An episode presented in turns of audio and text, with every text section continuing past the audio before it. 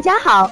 欢迎收听接好运啦 FM。如果你正在准备孕育宝宝，却不知道怎么科学备孕，或者正和试管婴儿打交道，都可以来听听我们的好运大咖说。大咖说什么？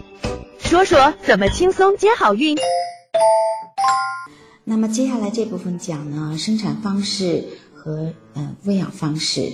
那么分娩方式，嗯，比如说顺产和剖宫产，嗯，它其实都是有机会接触到母亲的血液、嗯体液和阴道的分泌物这些的，嗯，所以呢，它传播的几率是一样的，不是说你剖宫产传染给小宝宝的几率就会少，或者说经阴道分娩传染给小宝宝的几率就少，嗯，都是一样的，所以分娩方式是没有关系的。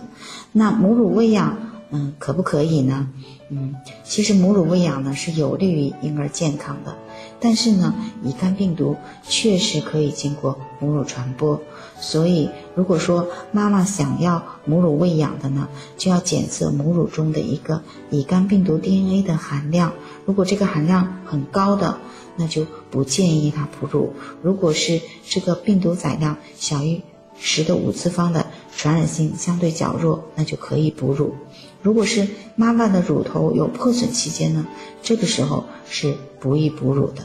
嗯，最近报道呢，有联合免疫的新生儿，不同的喂养方式和传播几率没有关系。就是说，有联合接种了乙肝免疫球蛋白和乙肝疫苗的呢，那不管是母乳喂养还是人工喂养，和宝宝被传播的几率呢，并没有明显的关系。想了解更多备孕和试管的内容，可以在微信公众号搜索“接好运”，关注我们，接好运，让怀孕更容易。